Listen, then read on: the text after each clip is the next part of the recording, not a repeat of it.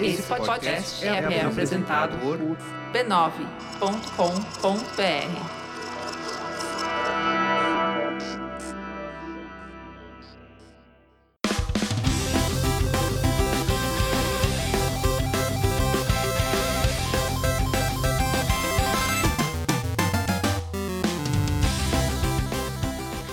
Ao vivo, Poco Pixel número 93. Eu sou o Adriano Brandão, do meu lado tá o Danilo Silvestre. Tudo bom? Tudo bom, beleza? Maravilha! Qual que é o tema dessa semana, Danilo? O tema dessa semana é o X marca o lugar. Aê! A gente vai falar sobre o maior e mais pesado videogame de todos os tempos. Achei que eu só ia caçar tesouro.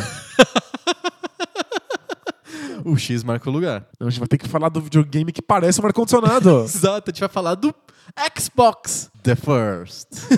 o primeirão. Não é o One, porque o One não é o primeiro. O One é o terceiro. Os nomes dos Xbox são mais confusos do que os nomes dos Final Fantasy. Por quê? Porque o Final Fantasy V, na verdade, é o Final Fantasy I nos Estados Unidos Ah, e não entendi. sei o quê. O One é o terceiro. O 360 não é o, o console 360, é o 2. o que não tem nome nenhum é o Xbox. Mas se você fala só Xbox, ninguém entende qual Xbox. Então a gente deu nomes melhores pro Xbox aqui no Poco Pixel. E eu tentando comprar um controle do primeiro Xbox. Eu vou na internet O- e digito O con- The Duke. controle do Xbox. Veio do Vem 360. do 360. Eu falo, Não, do, do, do, do primeiro Xbox. Vem Do- do Xbox One. É, não, não dá. É muito confuso, é muito confuso. Por que ele não é Xbox 1, 2, 3? Por, porque ele tava concorrendo com o PlayStation que já tava no 2. Então eles quiseram fazer o, o segundo Xbox ser o 360. Esse é o ponto. Você vai comprar o Xbox 1 ou o PlayStation 2? 2 parece muito mais do que um, né? que trouxa. pra evitar esse problema, a gente tem uma nomenclatura oficial, real oficial do Poco Pixel para nomes de Xbox. Tem o Xbox The First, o Xbox The Second e o Xbox The Third. Acho que fica melhor assim. Legal, tor- torna eles uma família real. Exato, melhor, né?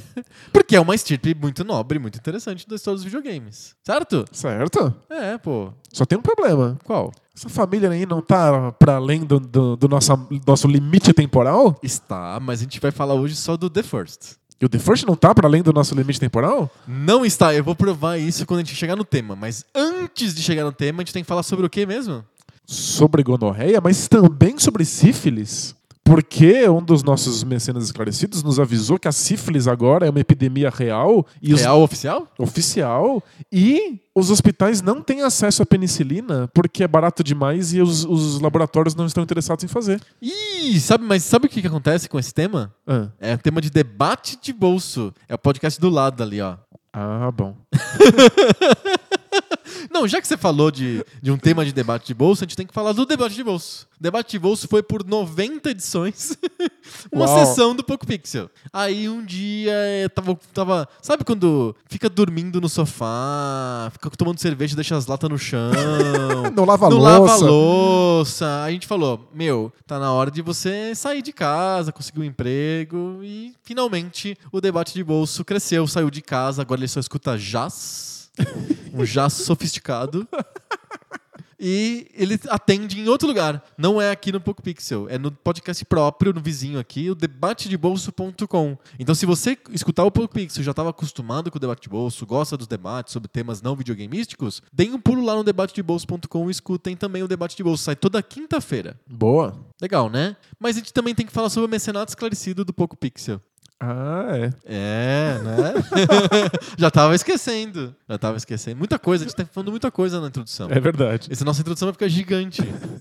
Vai virar um podcast separado. E, e vamos fazer um podcast separado da introdução. Chama Introdução. Chama Gonorreia Cast. Qual é o tema de hoje? Gonorreia! Muito bom. Até a semana que vem. Quer ouvir o papo principal? É um outro podcast. Sai às quartas.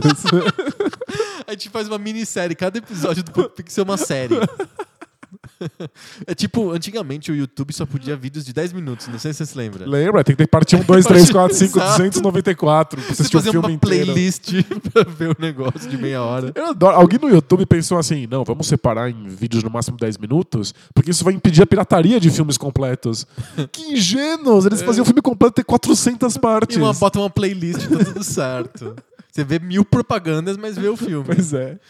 Então, o Mecenato Esclarecido é onde os nossos ouvintes podem ajudar o Poco Pixel e também o debate de bolso a continuar existindo e, ao mesmo tempo, a ter mais contato com a gente, interagir com a gente e interagir entre si, entre os, entre os ouvintes, no maior e melhor grupo de Facebook da história da humanidade, que é o Mecenato Esclarecido. Olha, o maior não é ainda. Não, maior não. Mas é o maior em termos. De, não é o the largest, é o the greatest.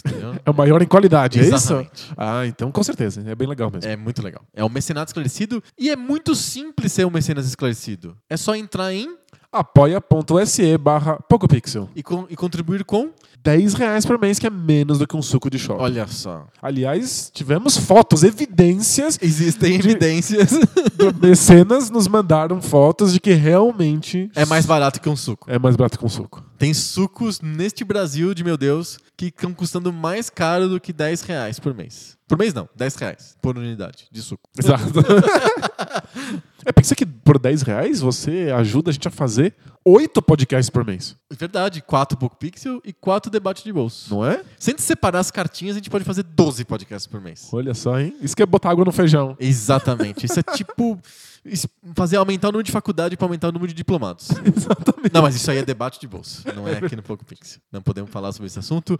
Muito bom. Antes de ir pro tema, a gente tem que falar também. Olha só quantos recados a gente tem. Tá, tá pior que a missa do domingo, né? Cheio de recados. Tem que falar da família B9 de podcasts. É verdade.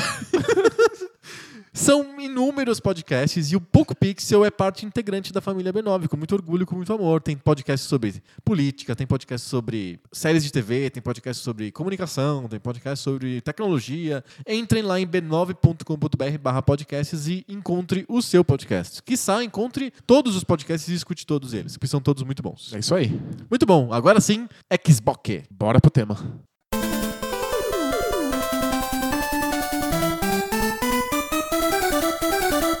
Então, você disse aí que a gente está extrapolando o nosso limite temporal com o falar do Xbox The First. Sim. Não é verdade. Não é verdade? Não é verdade. A gente sempre fala que o limite do Poco Pixel é o ano 2000. Mas esse é um limite que surgiu em 2015, quando a gente criou o Poco Pixel. O que a gente tinha estabelecido na época, pelo que eu me lembro, é que a gente só podia falar de coisas que tinham mais de 15 anos de idade. Jura? Sim, Era, é, essa era a regra? Exato. Tanto que no site do, do- no- na página de Facebook do Poco Pixel tem a imagem que a gente fez do selo da ESRB de jogo velho. É o, a classificação V, de velho.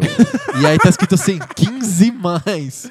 Que significa jogos que têm mais de 15 anos. Isso foi em 2015 e por acaso dava certinho, 2000. Mas a gente está em 2017, portanto, o nosso novo limite, a partir de hoje, é publica-se. é 2002!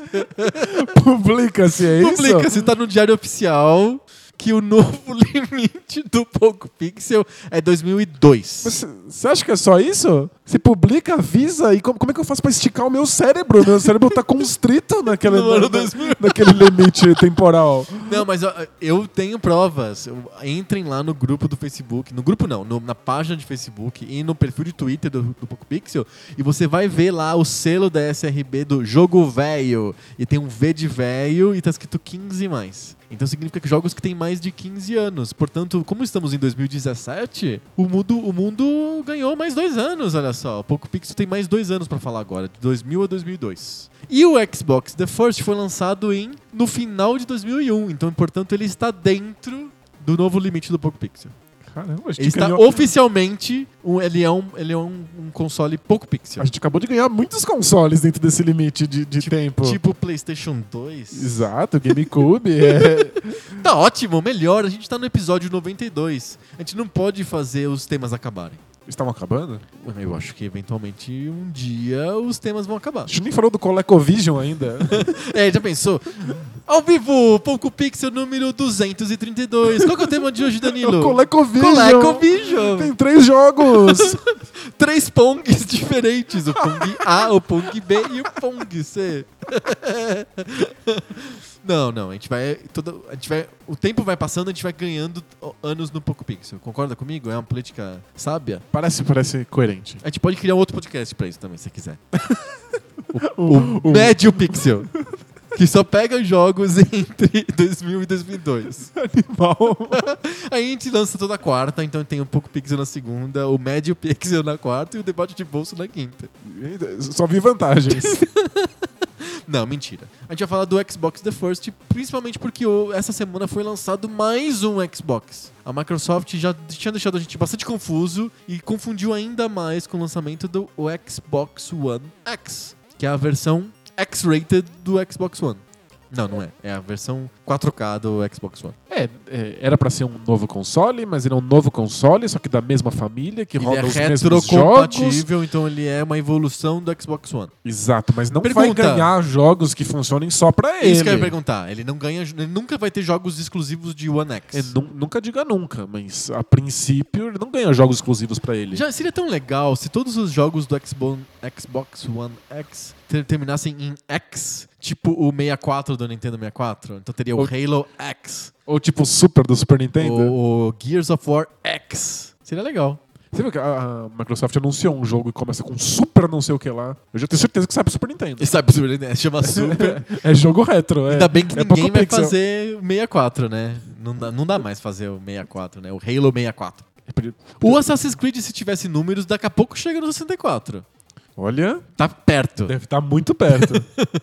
a gente precisa de mais um Assassin's Creed. Vai acabar os números, os países do mundo antes de terminar a série Assassin's Creed. Eles vão fazer o Assassin's Creed passar por todos os países e vão ter que começar de novo. Porque vai acabar o número de países e eles vão continuar com a série. Então, Egito, o próximo vai ser na Tanzânia, vai ter em Madagascar, em Botsuana, e aí acaba o número de países do mundo e eles começam de novo, na França. Sabe aquela, a- aquela piadinha de que quando o Kant saía de casa, todo mundo sabia que era sete da manhã? Ah, porque ele era tão Ele metódico. era tão metódico que ele saía exatamente sempre no mesmo horário. Aham. E ele só não saiu, acho que quando caiu a Bastilha, alguma coisa aconteceu assim. Aí ele não saiu de casa. Mas é, é tipo assim, sai um Assassin's Creed, você sabe que começou uma nova semana. Exato. Não é a fase da lua que marca as semanas, é o lançamento do Assassin's Creed. É. Exatamente. A gente tá tergiversando. É, a gente tem que falar sobre o Xbox The First, que é um console interessante na, na, na, na- na timeline da história dos videogames por dois, dois tipos de inovações que ele traz. A primeira inovação é que ele é um, um console muito online, né? Ele já é criado em 2001, uma época que a internet já era madura. Sim. E a segunda questão que o Xbox traz, o Xbox The First, é que ele é um, um console que valoriza os jogos de tiro em primeira pessoa, que também é uma novidade. Ele tem o Halo como os basicamente o, o jogo que chama as pessoas pro console. E é um jogo de tiro em primeira pessoa. Sem dúvida. E ele tem um- uma vantagem que faz com que ele more dentro do meu coração, Uhum. de que ele é a evolução do Dreamcast. Ele é, o, ele é o sucessor espiritual Ele é o Dreamcast 2. do amado Dreamcast. Tá vendo? Se eles tivessem lançado como Dreamcast 2, eles não teriam esse problema com o PlayStation. É, tá, ele tá tá no número 2. Ia ser muito A engraçado. gente tem o Dreamcast 4 agora. saiu o Dreamcast 2, tipo, dois anos depois do Dreamcast 1. Tá tudo bem, é, é rápido. Mas o Xbox ele tem, a- ele tem uma terceira diferença com relação a todos da época dele, mas eu acho que ele foi o único na história que foi assim. Ele é um PC. Ele é um PC. Ele foi montado com componentes de PC comuns, de prateleira. Tanto que ele era um, um console caro de montar. Ele Sem- dava muito prejuízo. Sem dúvida, Microsoft. a Microsoft engolia o preju pra entrar no mercado. Ele tinha peças pesadas, grandes, tipo, feitas para gabinetes grandões, tipo aqueles leitores de DVD que pesavam 5 quilos e tal. Por isso que ele é um console gigante, muito pesado. Muito. Ele é denso, parece que ele é de chumbo. Porque ele tem componentes de PC dentro. Um, pensa um leitor de DVD de 30 centímetros por 30, assim, um negócio monstruoso. Sabe essas pessoas que, tipo eu, que julgam o, o- preço do livro pelo número de páginas que ele tem? Sim, esse vou livro, pagar- é- esse livro é muito grande, Não vou muito bom. pagar caro por esse, por, por esse livro que só tem 30 páginas. Sei. É absurdo. É, o, o Xbox realmente está te devolvendo em peso, em Exato. quilos, o dinheiro que você Por investe que, nele. ele, por isso que ele é considerado o maior videogame de todos os tempos. Ele é maior mesmo. Ele, Enorme. ele é enorme, mais pesado, maior e mais pesado videogame de todos os tempos. Mas isso realmente mostra em que circunstância ele entra no mercado. É, tipo, a Microsoft não tem absolutamente nenhum tipo de experiência com consoles. Zero. E nem, com, e nem muita com hardware. Ela, ela é uma empresa de software. Exato, ela, ela tinha ajudado a SEGA a fazer o hardware do Dreamcast. E principalmente na, na parte de portar o Windows CE pro processador do Dreamcast. Sem dúvida. Mas também numa- na, na parte do controle, é, no- engenheiros da Microsoft ajudaram a SEGA a pensar num controle para videogame. De, de pirataria ou no controle de controle mesmo? O controle, o- joystick? O, o joystick, né? Ah, o controle tá. físico. E, então a, a Microsoft já estava ali aprendendo com a SEGA o que, que funcionava e o que, que não funcionava. Perfeito. Mas eles não têm né, absolutamente nenhum tipo de experiência, eles são eles estão no, no mercado de computadores e eles não são um nome reconhecível na indústria de videogames. Microsoft era absolutamente uma forasteira quando ela entra, entra em 2001 no Xbox.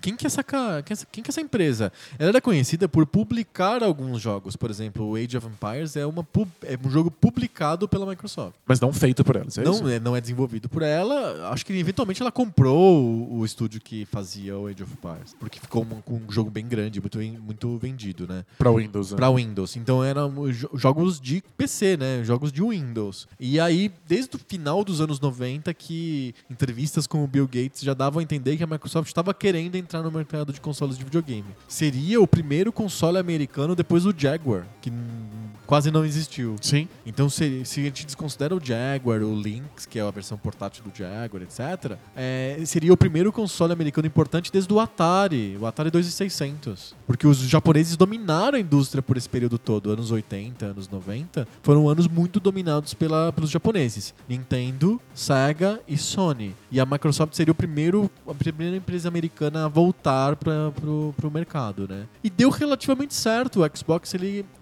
inclusive vendeu mais que o GameCube. É, que isso não é mérito nenhum do É, Xbox. mas, mas pensar que a Nintendo tava emplacando consoles importantes, pelo menos há 15 anos. Sem dúvida. É, a, a Microsoft entra no mercado. Primeiro, não- ela não é reconhecível e ela tem experiência com computadores. Então ela vende um console que é um baita de um computador gigante. E ela está disposta a assumir o prejuízo para entrar na- no- nesse mercado, para que, que as pessoas reconheçam a marca Xbox. O, o primeiro console não é um console de verdade. Ele está simplesmente falando assim: olha, a marca existe. Sim, sim. E, especialmente, tornar essa marca reconhecível nos Estados Unidos. Como você falou, eles querem ser o novo console americano, Americano. depois do Atari. Exato. E esse é um dos motivos pelo qual o Dreamcast é tão importante para o Xbox. Porque o Dreamcast foi um sucesso gigantesco nos Estados Unidos. Engraçado, né? No Japão não pegou. No Japão não pegou, as pessoas não se importaram. O PlayStation tava muito dominante demais com os RPGs e tal. É, completamente. E aí, o Sega Saturn já foi um fracasso. É, embora tenha vendido melhor no Japão, o Saturn, ele não ficou muito, muito atrás do PlayStation. E aí o Dreamcast saiu com um pedido de desculpas no Japão, Aham. tipo, desculpa pelo Saturno. E aí, quando ele saiu no Japão, ele foi completamente ignorado. As pessoas esperaram o PlayStation 2 chegar. Quando o PlayStation 2 chegou, ele era o melhor leitor de DVD do mercado, o Todo mais mundo barato, comprou. todo mundo comprou e o Dreamcast morreu. O Dreamcast foi sucesso nos Estados Unidos e numa parte considerável da Europa.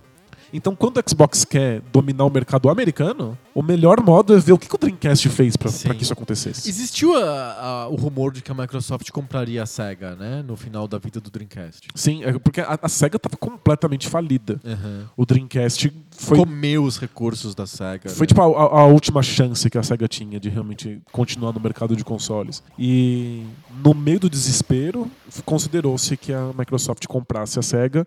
A SEGA acabou optando por um caminho menos radical. Eles venderam as franquias. Uhum. Então, olha, você vai ter acesso aos nossos jogos, a gente vai fazer o nosso Vai Sonics. ter jogos SEGA em outras plataformas que não SEGA. Isso aí, mas a princípio só no Xbox. Então, o Shenmue 2 saiu só pro Xbox. E no O- PlayStation na Europa, né? No PlayStation não, do Dreamcast, O Dreamcast na Europa e no Isso. Japão. É, então, nos Estados Unidos, toma Shenmue pra você. Olha, a gente tava fazendo um Tom e John Earl pro Dreamcast. Não rolou. Não deu tempo. O Dreamcast tá virando farofa, não vai rolar. Quer exclusividade dele pra vocês? Olha, a continuação do Jet Set Radio tá quase pronta. Quer exclusividade dele pro Xbox? Então, a, a SEGA conseguiu manter a cabeça pra fora da água, vendendo os direitos exclusivos dos jogos que estavam quase saindo pro Dreamcast para o Xbox.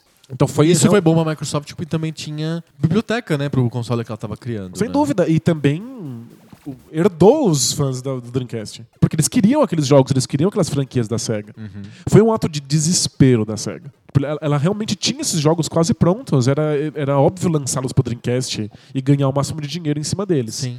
A Microsoft perder o tempo de desenvolvimento, o custo que teve isso Exato. A Microsoft fez essa exigência. Olha, a gente ajuda vocês a tirar a cabeça da crise, mas vocês não podem lançar esses jogos também pro Dreamcast, porque a gente quer herdar os fãs tal. Uhum. do console. Então, a, a- SEGA teve que se tirar do mercado e apostar todas as fichas em que esses jogos no Xbox vendessem. E junto com isso veio toda a política de jogos online. O Dreamcast tinha dado muito certo nos Estados Unidos, vindo junto com a SEGA Net. Sim, que era um, um modem embutido dentro do, do Dreamcast que se conectava com esse serviço aí de jogos online. Sim, você já, já tem um modem, você Sem simplesmente esforço, você só pluga o cabo do telefone. enfia o cabinho lá, bota o seu, seu login, sua senha na SegaNet, a SegaNet te É o provedor. é um provedor de internet para você e faz com que todos os jogos online que você tem no console automaticamente entrem nesse servidor e encontrem os seus os parceiros, os seus Perfeito. adversários para jogar. Foi um sucesso muito grande nos Estados Unidos, a ponto de que o Dreamcast eventualmente fosse vendido como o bônus da SegaNet. Aham. Você assina a SegaNet por um ano, ganha um Dreamcast. Como tem esses esquemas de celular, né? Sim, sim, é. É porque é pra, é pra vender jogo, né? A gente sabe, o console é um, ele é um, um jeito de vender jogos. Perfeito. E aí o Xbox percebe que isso deu certo nos Estados Unidos. O Japão tá pouco se lixando. O Japão não tá Não interessado naquele momento na experiência online. Não mesmo. Mas como os Estados Unidos se apaixonaram pela SegaNet, o Xbox entra diretamente nesse lugar. Entra com o Xbox Live, exatamente igual a SegaNet. Se você compra a, a Live por um ano, você ganha o console ou ganha descontos absurdos no console, ou jogos de graça. Eles apostam pesado nos jogos de esporte. Inclusive, eles herdam a 2K. Então, os primeiros jogos da Vão 2K pro depois do Xbox. Dreamcast são exclusividade do Xbox. Então, de fato, se você queria continuar jogando o seu Dreamcast, a saída era o Xbox. Sim. As franquias estavam lá, a série 2K de esportes estava ali E a experiência e online. a experiência online estava ali. E a experiência online tinha evoluído. O, o Dreamcast tinha um modem de disca, discagem. Ele, você botava a conexão telefônica, o cabinho eh, de telefone no teu, no teu console. O Xbox é o primeiro console que vem com o, o, a- o slot de Ethernet, de, de rede, cabo de rede. O buraquinho do cabo de rede. Já era pensando em pessoas que tinham já um, um ADSL em casa. 2001 já tinha evoluído relativamente bastante o, o, o acesso à internet nos Estados Unidos. Já tinha bastante broadband, né? Banda larga. E aí ele já, o, o console já é preparado. Porque no fundo ele é um PC disfarçado numa caixa preta, né? Sem dúvida. E a, a gente sempre choraminga aqui, porque vocês sabem o carinho que eu tenho pelo Dreamcast, mas o Dreamcast não estava no tempo certo. Ele queria ter acesso à internet no momento que a internet ainda era muito precária. E ele fez muito sucesso no Ocidente no momento em que ainda se dependia muito do Japão para que um console fosse viável. Quando o Xbox entra no mercado, ele está disposto a provar que o Ocidente é a prioridade. Se você tiver um console que faça sucesso nos Estados Unidos e na Europa, É o, Ja- o Japão é um bônus. Isso, até hoje, nenhum, nenhum dos, dos, dos consoles da Microsoft dão certo no Japão. Já, já, tamo, já temos três e nenhum deles vingou. É, o primeiro, o que a gente tá falando agora, que é o The First, foi um fracasso absurdo. Não, nem, nem existe. Ele tinha preços baixíssimos e alguns jogos que foram pensados só pro público japonês. Então eles correram desesperados para desenvolvedores lá para fazer é, jogos que fossem voltados para o mercado japonês e foi totalmente ignorado. As pessoas tinham preconceito por causa do tamanho dele, porque não era uma empresa japonesa. Não, não, e precisa falar também que realmente o, a Microsoft desenhou o Xbox pensando que ele seria manipulado só por jogadores de basquete, né? Porque ele é imenso e o controle que vinha com ele é um, um negócio enorme. Nem, nem, nem japoneses não têm mãos tão grandes pra controlar aquele treco. Tanto que eles tiveram que desenvolver um controle só pra, pro Japão. né? Exato. O, o controle é totalmente baseado no controle que eles ajudaram a SEGA a colocar no Dreamcast. Aham. O controle do Dreamcast já é grande. Eles eram maior ainda. Eles fizeram o maior ainda porque eles acrescentaram muitos botões. Tem botão preto, botão tem o botão branco. branco, tem, é, ó, os quatro botões, né? A B, X, Y igualzinho ao Dreamcast, mais um botão branco, mais um botão preto, mais gatilhos de ombro e espaço para os VMUs, exatamente como tinha no Dreamcast, porque os VMUs do, do Xbox não tem uma Não tela. tem tela, é só memória. É só memória e Rumble e, e O- microfone é, e os os periféricos acessórios, aham. loucos. E o, o, o- controle é inexplicavelmente gigante. Tipo, não, não dá pra entender por que, que uma coisa seria tão grande daquela maneira. E aí no Japão, o controle foi completamente rejeitado e aí eles tiveram que fazer um controle que chamava S. E virou o controle do Xbox a partir de um tempo, né? Ficou o, O o- padrão, assim, é, Uhum. que é um controle bem, bem menorzinho. Então, era óbvio que o Japão ia ignorar. Não faz nenhum sentido pra eles. Era enorme, o controle era enorme, o console era enorme, tinha pouquíssimos jogos japoneses. Não era uma empresa japonesa, eles estavam apaixonados pela Nintendo e pela Sony. Então foi um fracasso. E naquele momento não se tinha certeza se perder o mercado japonês era uma, uma, uma prática inteligente. Aham. A Microsoft estava provando que era possível manter o console financeiramente viável no Ocidente. Mas e quando os grandes jogos japoneses saíssem? Não iam sair no Xbox. Não iam sair é no faz? Xbox. Que Você faz o quê? Então era arriscado, por isso que eles investiram bastante dinheiro em tentar entrar no Japão. Não pela, pela, pra vender, mas sim pra conseguir ganhar as franquias Os estúdios, né? os estúdios. E foi um teste. Eles simplesmente queriam ver se isso dava pra acontecer. O grande, o grande estúdio japonês que eles conseguiram foi a SEGA. Sim. Foi esse contrato pra salvar a SEGA da falência. E aí a SEGA conseguiu sobreviver, embora não pudesse mais ter consoles. E aí, eventualmente, a SEGA se juntou com alguma empresa grande de pachinko E virou uma empresa de pra máquinas de patinco. isso, a videogames é pachinko, porque o pachinko tava indo muito bem no Japão, então isso ia salvar a, a SEGA da falência em definitivo. Aí Sim. os pachinkos quebraram no Japão. A SEGA não aí a SEGA consegue, né? ferrou. é. a SEGA não consegue. E Mas bem, isso a Microsoft herdou os jogos. Exato, e de alguma maneira, isso meio que desenhou como que é o cenário de videogames hoje, muito orientado pro ocidente. Então, o Xbox não tendo conseguido apoio no Japão e público no Japão, fez com que os títulos que a Microsoft começou a desenvolver por conta própria, com estúdios que ela contratava, que é os famosos second party, eh, fossem coisas fe- pensadas pro, pro mercado ocidental, pros Estados Unidos. Então, o Halo, por exemplo, é obviamente calcado nos jogadores de PC do, que tinha nos Estados Unidos naquela época. Em, em- em- jogabilidade e também em tema. Sim, exato. Então é, foi interessante. de alguma maneira, ele tem um efeito colateral positivo de ele não ter dado certo no Japão.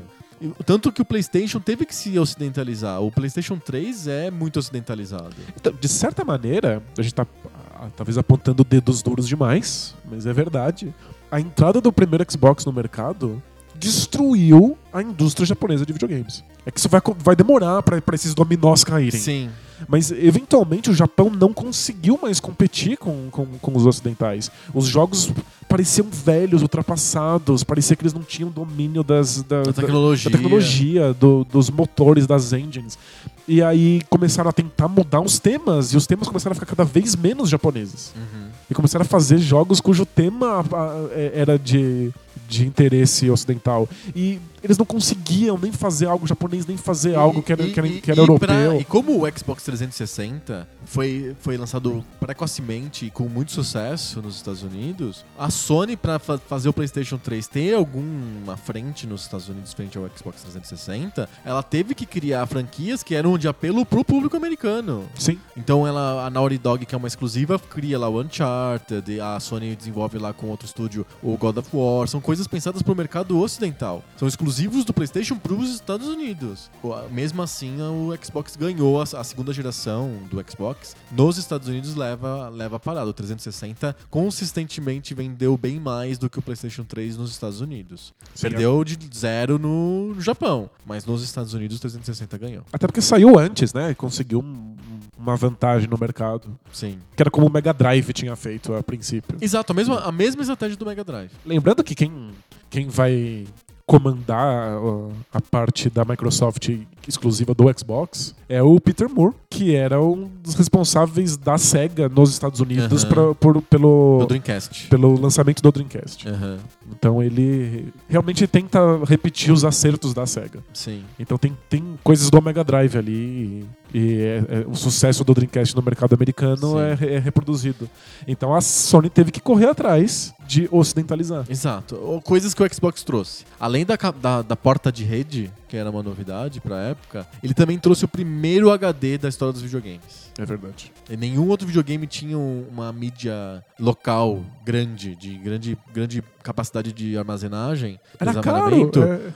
é, como era muito caro, como o Xbox, e o Xbox trouxe. Antes você tinha que ter cartões de memória do PlayStation, o VMU do Dreamcast. Eu, eu nunca vi o VMU do Xbox na minha frente. Porque as pessoas gravam no HD. Eles gravavam no HD e pronto.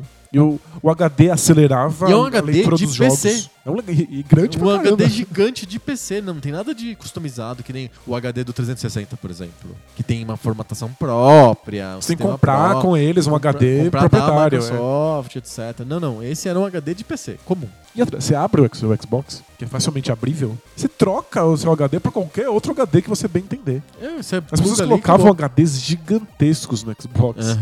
Porque eles, você salvava filme e música. Ele vinha com uma com uma um media center, né? Sim. As pessoas, as pessoas começaram Porque era feito pra tocar os DVDs, né? Exato. As pessoas começaram a flertar com a ideia de um videogame que faz tudo na sua sala quando o primeiro Xbox foi lançado. Sim. Até então, você podia usar o PlayStation 2 pra assistir filmes, ou o Dreamcast ou o PlayStation pra ouvir música. Mas o, o Xbox The First fazia tudo. Ele colocava fotos na sua, na, na sua televisão. Você salvava os, o- os filmes no HD. Você podia realmente baixar as coisas na internet e fazer aquilo funcionar. Era facilmente customizável, modável, né? O Xbox, ele.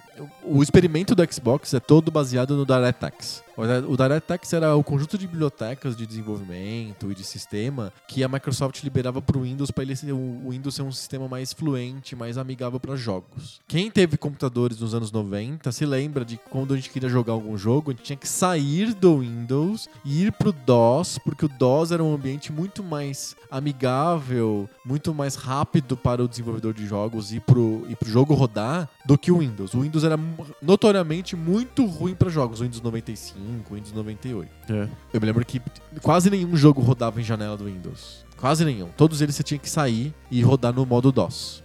Pra evitar isso e pra poder aposentar o DOS de vez, a Microsoft desenvolveu essas bibliotecas chamadas Direct- DirectX, que davam acesso. Por que chama DirectX? Ela- são, são bibliotecas que dão acesso ao desenvolvedor do jogo direto ao hardware, sem passar pelo sistema operacional do Windows muito pesado no meio. O Windows ele é o, o Windows 95 ele foi bolado para ser um grande intermediário do hardware para tudo que você precisa. Isso é legal para a maioria das aplicações, mas para jogos que exigem muito do hardware e jogos são realmente consomem muito hardware, fica muito pesado. O Windows tem que fazer muita coisa de- de- como intermediário e não dá conta. Perfeito. Então eles criaram o Detex que fazia uma camada de abstração, que é essa, esse intermediário entre o hardware e o software, muito mais leve, muito mais capaz e muito mais direto do que o Windows mesmo fazia. Então isso faz com que consiga rodar jogos Windows. Por exemplo, o StarCraft é um jogo Windows. Você clica lá no ícone ele abre direto. Não, precisa, ele não vai pro DOS e carrega um ambiente DOS e tal. Não, não. Ele simplesmente abre. Então o DirectX foi criado para a Microsoft para isso. Deu certo, conseguiu ter muitos jogos Windows mesmo, é, FIFA, os jogos 3D, todos eles migraram para ter os suportes direto no Windows. E pra quem usava era tão mais fácil. Muito né? mais fácil, você põe o CD e pronto, já tá rodando o jogo. Não precisa de ficar saindo do Windows e dando boot, e apertando o botão e não sei o quê. Não, não. Era muito mais fácil, etc.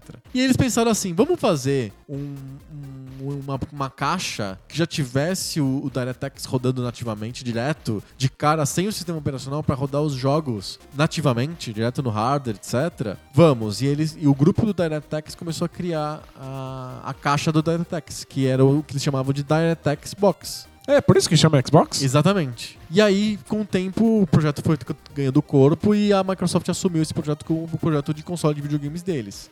Quando estava pronto, e todo mundo já chamava o DirectX Box de Xbox. E aí o, o departamento de marketing falou: "Não, nome, nome de projeto não dá. Vamos achar um nome legal pro videogame". E eles fizeram vários concursos internos dentro da Microsoft para achar um nome novo pro, pro console. E todo mundo só gostava de Xbox, porque já tava anos dentro do projeto interno falando Xbox. Não dá pra ser outro nome. E aí eles chamaram consumidores pra fazer é, fo- focus group, né? Essas entrevistas. E os consumidores gostavam do nome Xbox. E aí o departamento de marketing to- topou. Falou, tudo bem, então vai ser Xbox mesmo. E aí que surgiu o nome Olha Xbox. só. Ele vem do DirectX, que é a biblioteca de desenvolvimento, e vem do fato de que os desenvolvedores da Microsoft já estavam muito acostumados a chamar o, o treco de Xbox. Era só uma caixa que roda os jogos sem que você tenha que fazer nada. É Exato, só isso, né? Só isso, era uma caixa. E ele foi. O pessoal do DirectX não era um pessoal de hardware, era um pessoal de software. Então eles, eles pegaram componentes que já existiam de hardware e montaram botando o software que eles tinham desenvolvido pra isso. É um computadorzão É um gigante mesmo. computadorzão, tanto que ele rodava um Pentium 3 de 733 MHz. Nada demais. Era um computador Intel e tal. Nada, nada, nada otimizado. Era um É. computador comum. Mas como a gente já Tanto fa- que o DVD-ROM era famoso por ser muito ruim. Eles escolheram um modelo de DVD-ROM que dava muito problema, quebrava rápido. Teve que ter uma segunda geração de Xbox com DVDs melhores. Eles não faziam ideia, imagina. Eles não tinham ideia, não tinham ideia. Mas a gente já falou isso aqui outras vezes. Quando você padroniza, olha, todas essas caixas vão rodar Pentium. Os desenvolvedores começam a, a fazer otimizar, coisas né? que, que funcionam naquela caixa, daquele, com aquelas especificações, com aquele hardware, com aquela velocidade, com aquele controle. Os jogos de console têm essa vantagem. A gente já fez um episódio dos consoles versus computadores, lembra? Sim. Então, esse é uma das vantagens dos consoles é a padronização. Então acabam saindo jogos melhores para o console que roda esse Pentium do que sairia para o computador que roda esse Pentium. Porque você tem motivo no mercado de investir para que funcione exatamente com essa configuração. Exato. E eles bolaram um jeito de que os jogos de PC fossem facilmente portáveis pro Xbox. A a DirectX era a mesma, então era relativamente o hardware era muito parecido, era muito fácil de portar um jogo feito para Windows para o Xbox. É. Essa era a ideia da Microsoft. A Microsoft falando agora que tudo que você joga no Universal. no Xbox One roda também no seu Windows 10, não é nenhuma novidade. Sim. Já nasce, Era nasce ideia. lá com o Xbox. é. Era a ideia, não rolou. O 360 ele tem uma arquitetura totalmente diferente do Xbox e de um PC. Ele não tem nada a ver com PC, ele roda processador Motorola, não tem nada a ver com um PC comum.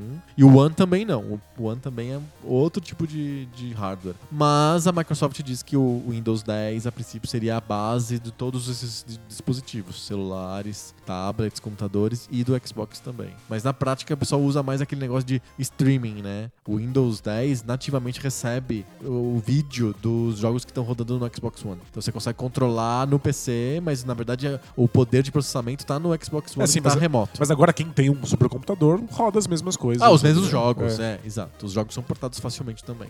Isso já estava ali na origem do, do, do projeto do Xbox The First. Exato. E ele foi, ele foi muito pioneiro em trazer o PC Gaming para os consoles, os jogos de tiro em primeira pessoa e o, a rede, como um ponto fulcral, a- com a experiência da live, com a placa de rede, com uma coisa importante para os consoles. Foi absolutamente inovador nesses pontos todos. É, não, Halo realmente vende o público de computadores para um console. Sim. Isso finalmente faz sentido.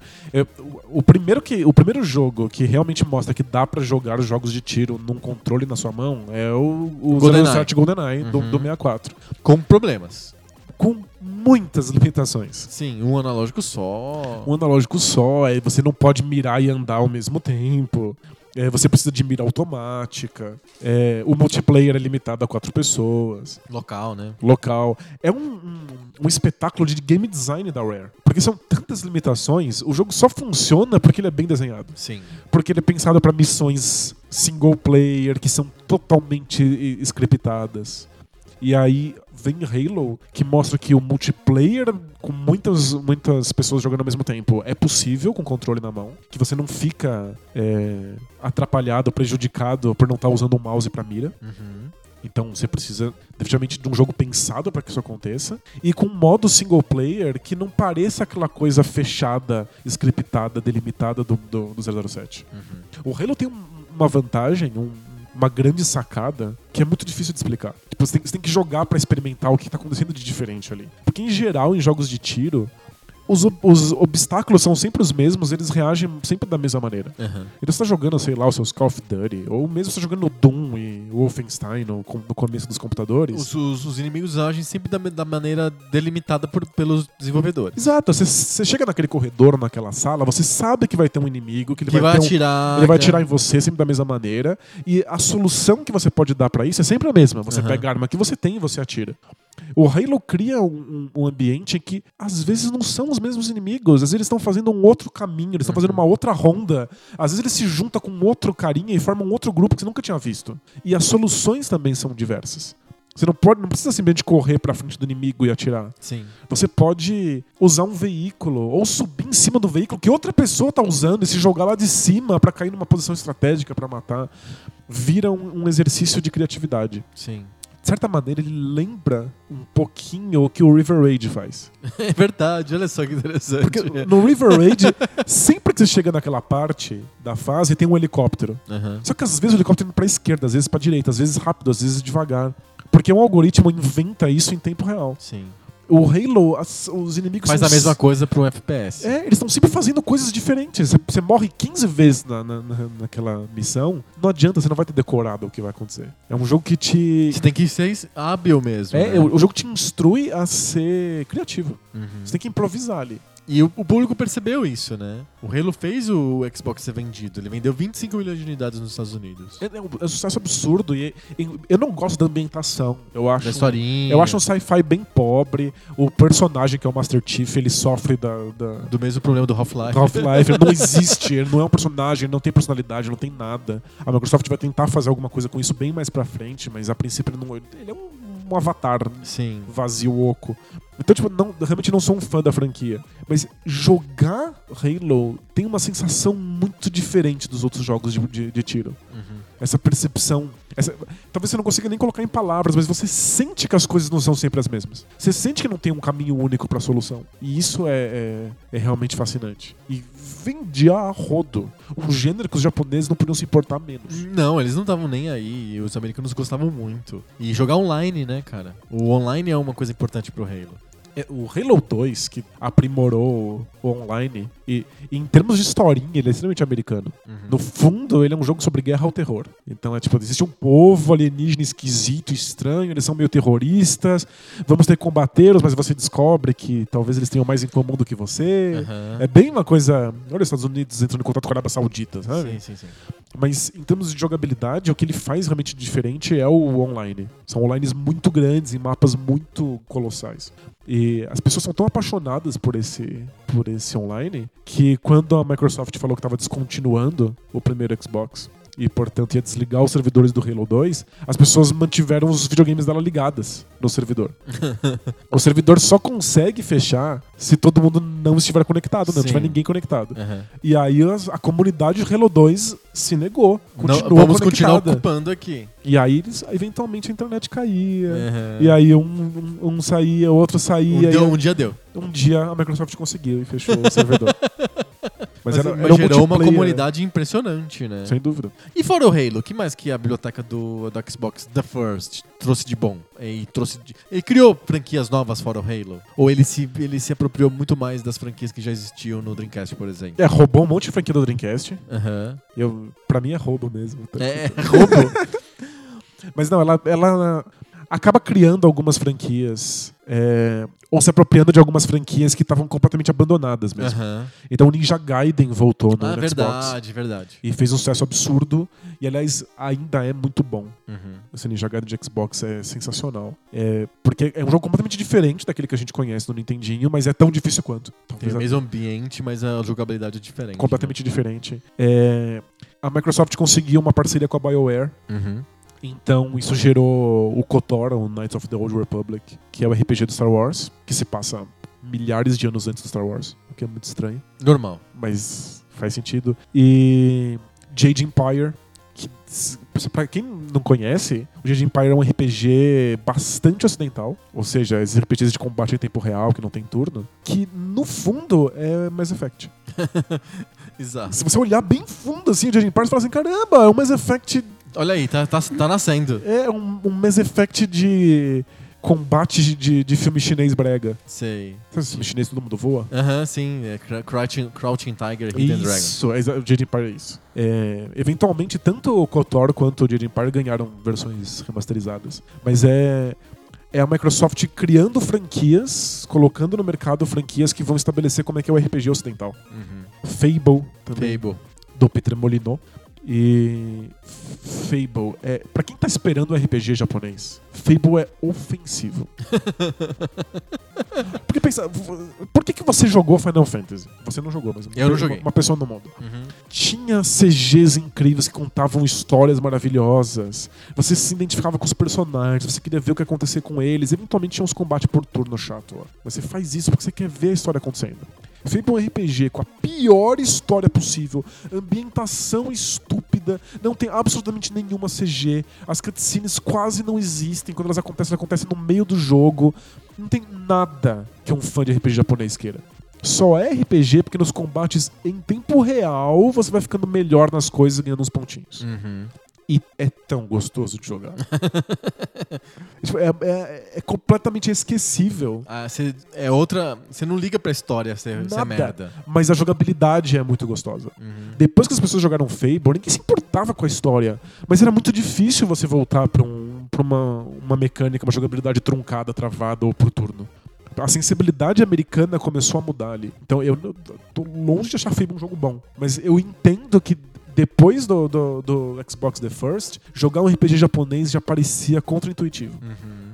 Antes era o padrão da indústria. Depois parecia um esquisito. Por que, que eu não tô dando aquelas piruetas que eu dou no Fable? Era tão legal e tem um RPG funcionando ali por trás. Eu tô ganhando es- estatísticas e pontos de experiência. Por que, que eu não posso dar pirueta? Fico aqui parado olhando um, um personagem carregar uma barra.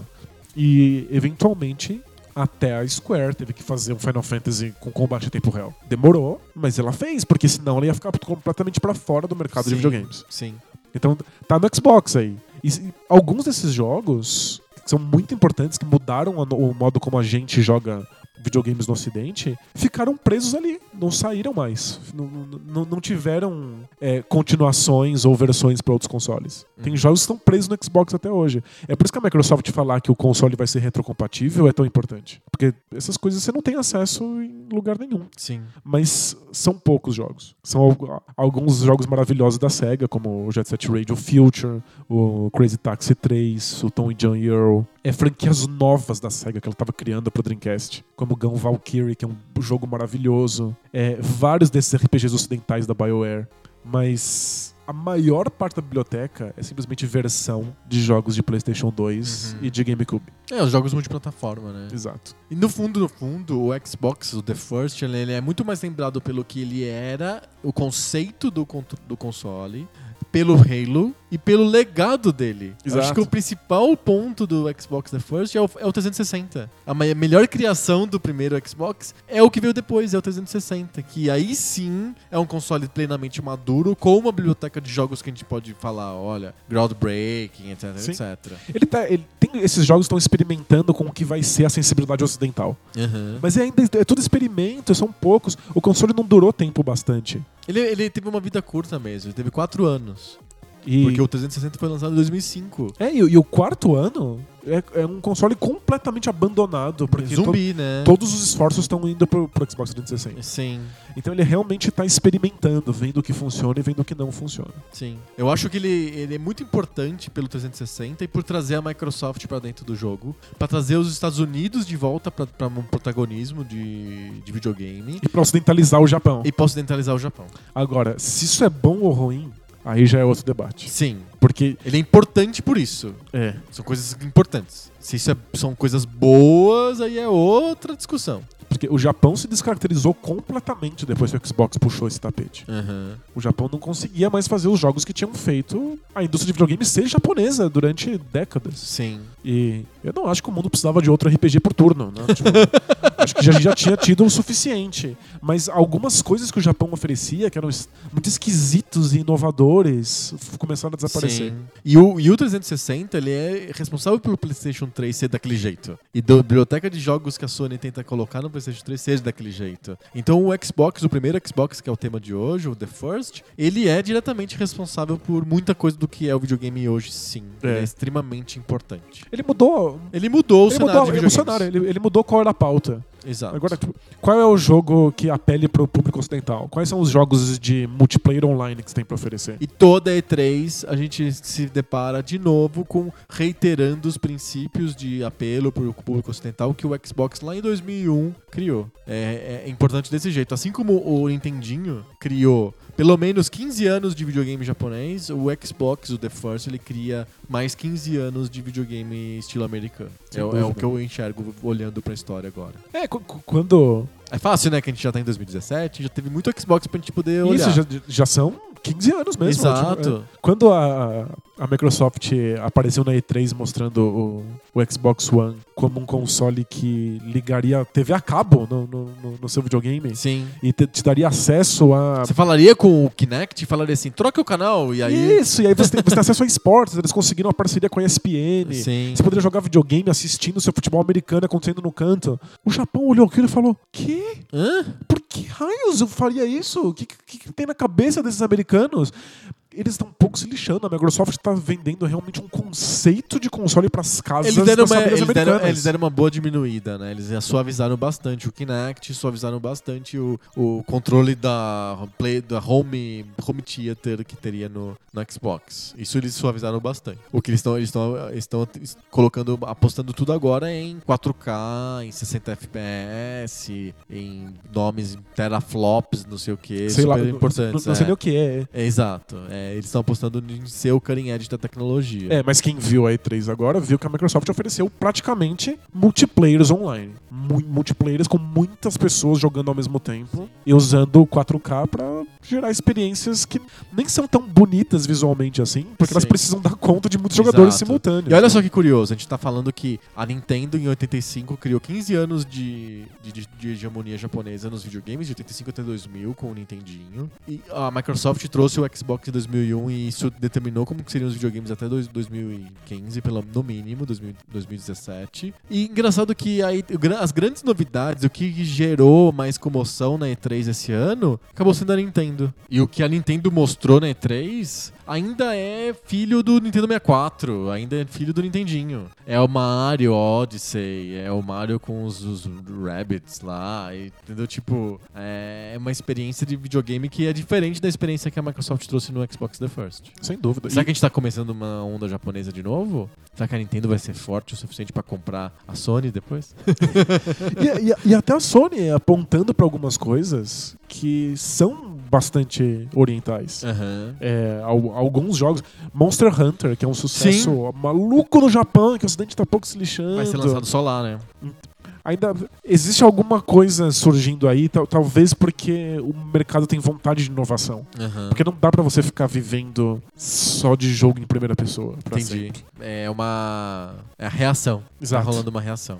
É, é, o Japão, que antes era hegemônico e, e sufocava o mercado com esse monte de RPG genérico, o Japão agora é contra a cultura. Sim. As olha coisas, as coisas mudaram. Agora eles são a solução pra uma coisa esquisita quando. Que é o, o- esses milhões de Assassin's Creed e jogos de parkour. Exatamente, que ninguém aguenta mais. Sim. Eu prefiro jogar o Mario Odyssey com ele incorporando, fazendo. É, pomba gira em dinossauro, Não, em táxi. Isso eu ainda não, não, não, não entendo o que tá acontecendo. Não, não, não sei se isso e é, a se primeira é vítima, aceitável. você é. se lembra que a primeira vítima do chapéu do Mario foi o primeiro-ministro do Japão, o Abe? Ele tava num carro, ele pegou o boné do Mario, ele descobriu que ele precisava de ir pro Rio de Janeiro, ele pegou o boné do Mario, entrou num cano e saiu no estádio do Maracanã. Era o Mario possuindo o corpo dele. É, é, tava lá, a gente, a gente que não tinha percebido, era o Mario, o chapéu do Mario possuindo o, o primeiro-ministro do Japão. Gente, possessão demoníaca do É, Mario. é.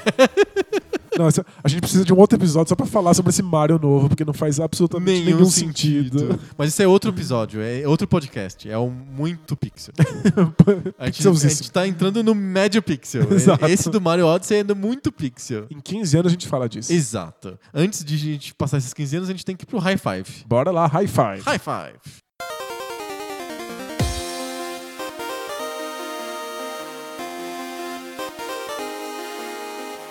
High five. High five. High Five é aquela sessão do nosso podcast que a gente troca a prosa fluida e o papo de bar sobre os Xbox e entra em listas buzzfeedizadas sobre assuntos genéricos do mundo do videogame. Essa semana a gente vai falar sobre o que no nosso High Five? A gente vai falar sobre as piores capas da história dos videogames. Lembrando que as capas são o primeiro contato que a maioria das pessoas tem com os jogos. Porque quando você compra na loja, você pega a capa, você olha a capa antes de você colocar o cartucho ou o CD e no teu videogame jogar. Então você tem contato primeiro com a capa e depois com o jogo. A capa é realmente importante. Sem dúvida. No tempo do Atari, a capa era onde estava todo o cenário, a ambientação, o mundo do videogame, do jogo, era a capa. É, Tem duas coisas acontecendo com o Atari. A primeira é que a gente não tem acesso ao jogo. A gente não, você não pode ver um gameplay no YouTube. Quase não existem revistas especializadas. Você não sabe se o jogo é bom ou Sim. não. Então você tem que confiar na capa. Você olha a capa e o nome e fala, ah, acho que é legal. A segunda é que o jogo, em geral, é completamente abstrato. Muito. Então, pra você saber que aquele ponto é um, Jogador de um basquete. herói, jogador de basquete, a capa tem que te vender a ambientação. Sim. Então, as capas são completamente fictícias. É muita sacanagem. É muito sacanagem. Não à toa, muitas das minhas capas vão estar no Atari. Ah, é? É. Olha só. Porque o Nintendinho mudou a regra, né? Sim. O Nintendinho começou a criar Vamos capas. falar, é tão importante isso. Quando o Nintendo foi lançado nos Estados Unidos, eh, teve uma primeira leva de jogos com capas ultra honestas. Exato. Porque as capas do Atari eram muito enganação. Pensa a capa do Adventure. É um grande dragão, um cavaleiro e um castelo. E você liga o jogo, é um quadrado. É um quadrado que leva um ponto até um outro quadrado. Que tem tá- outro ponto. Não, é ridículo. Ridículo. O Nintendinho lança com capas que tem um personagem pixel ali na, na tua cara. É o Mario, exatamente como é o Mario do jogo, aparecendo na grandão na, na embalagem. É muito legal. É uma, são capas ultra honestas. Depois a Nintendo percebeu que não valia a pena. Capas Ser tão honesta. É, exato. e começou a botar fantasia nas capas. E o, e o Master System tem aque- aquela, aquela escolha por capas Minimalistas. minimalistas. É bem legal. É um fundo branco quadriculado e aí às vezes Micro desenhos. tem micro desenhos mesmo, às vezes pedaços de desenho. É tão bom. É tão bom. Então, tem muita gente que colocaria essas capas de Master System Eu na não lista de coloco. piores. Eu me recuso a colocar as capas do Master System na lista de piores, porque eu acho o design tão icônico, tão, tão interessante.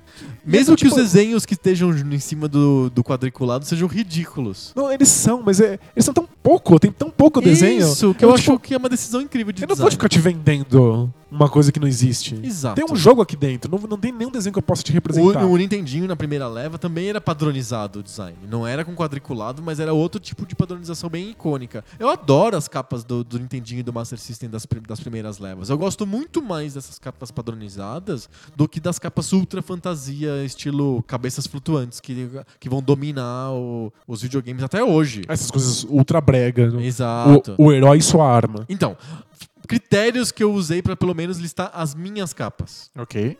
Eu, eu não quis entrar no mérito da estética. Então, por exemplo, é, eu pesquisei algumas listas que o pessoal coloca na internet. Tem muitas, assim, muitas capas dos anos 90. Porque as pessoas hoje acham muito engraçada a estética dos anos 90. Que um monte de cabeças flutuantes. Não, e... e, não, e, não, e, xadre- e- e- grafismos tipo Friends, assim, sabe? Ah, entendi, entendi. rabisquinhos, tipo do Toad John Earl, assim, com rabisquinhos coloridos e, e coisas irregulares, triângulos em, em várias posições. Isso é muito anos 90. E anos 80, em geral, um- uns caras musculosos, mas, mas com pintura, né? Tipo uma pintura É. que simula uma fotografia. Capa do Conan, né? Exato. No cinema era assim, né? Você você ia num cartaz de cinema, não era uma foto, era uma pintura em cima de uma foto. Isso. Esse tipo de coisa fica muito feia hoje em dia, mas na época era, Exato, era maravilhoso. Era muito né? legal e tal. Então eu não, não quis ir pro lado estético porque eu acho que é maldade. A gente, na época, era legal a capa do Skate or Die, cheio de grafismos do tipo Kif. Kif é, esqueci o nome do, do artista lá americano que fazia desenhos que ficaram super icônicos dos anos 90, etc. Coloco nos links do post. Ok. É, o Keith Haring. Keith, Keith Haring é um, é um exemplo clássico de, de estética dos anos 80 e anos 90 que o Skate or Die, por exemplo, usa na capa. Então né, é uma capa cheia de grafismos, etc. Eu não vou por, esse, por essa linha. Não quero avaliar se a estética datou ou não datou. Perfeito. O que eu tentei pegar aqui são capas que são obviamente desajustadas com o jogo. Que são mentirosos, é isso? Que são capas que não são só mentirosas, como são equivocadas na execução. Tem uma execução desastrada. Ou conceito desastrado, ou uma execução desastrada. Obviamente amadora, ou é, com problemas. Mas se é profissional de uma estética que datou, eu não coloquei na minha lista. Eu, eu não tinha isso em mente, mas acho que acabei fazendo assim. Ah, é? É, acho que as, as minhas capas são inaceitáveis, levando em consideração qual é o jogo que tá dentro dessa Aham, capa. Exato, acho que tem muito disso mesmo. Semana passada foi. Quem começou? Foi. Agora tanto faz, porque você tá só me enganando mesmo. Não, não tô, Eu não não. lembro. Eu sou muito criterioso e lembro certinho de cada uma das, das pessoas que começaram o. Na semana passada foi você que começou, então, sou eu que você. começo. Ótimo, é, acho que vai ser assim mesmo.